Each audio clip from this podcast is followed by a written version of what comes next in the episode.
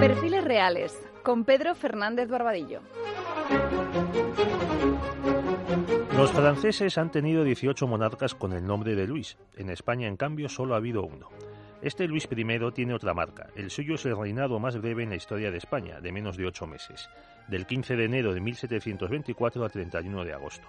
Por eso se le llama el Rey Silueta, aunque el apodo popular que recibió fue el del Bien Amado.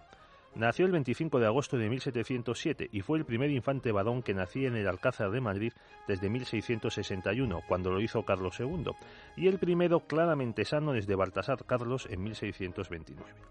En 1709 las Cortes de Castilla le juzgaron como príncipe de Asturias. Tuvo tres hermanos más, pero dos de ellos murieron en la infancia y solo sobrevivió el cuarto, Fernando. En febrero de 1714 murió su madre. Felipe V, después de una fase de depresión, casó con Isabel de Farnesio en diciembre de ese mismo año. El primer hijo de esta, el infante Carlos, luego rey de Nápoles y Sicilia y de España, nació en 1716. La educación de Luis la tuteló la princesa de los Ursinos. El ejercicio al aire libre con su padre, apasionado de la caza, benefició a su salud. ¿Y con quién casarle? El matrimonio del heredero de España y las Indias dependería del aliado internacional que escogiera Madrid, Austria o Francia. La elegida en ese momento fue Francia. En septiembre de 1721 se anunció en París el compromiso de Luisa Isabel, quinta hija de Felipe de Orleans, regente de Francia y miembro también de la Casa de Borbón. Felipe V, Isabel de Farnesio y Luis recibieron en enero de 1722 a la princesa en Lerma, y ahí se llevaron una sorpresa. La francesita de 12 años tenía unos hábitos asquerosos, debido a que sus padres apenas se habían ocupado de ella.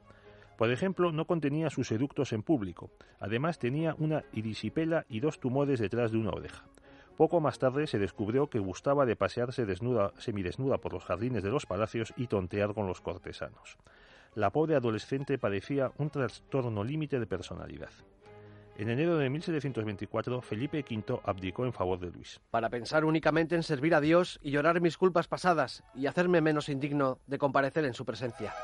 Como Luis tenía menos de 17 años, su padre formó una junta asesora con miembros fieles a este.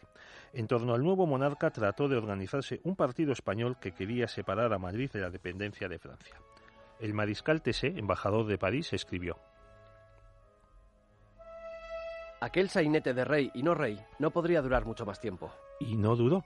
El 19 de agosto el rey enfermó de viduelas y murió el día 31.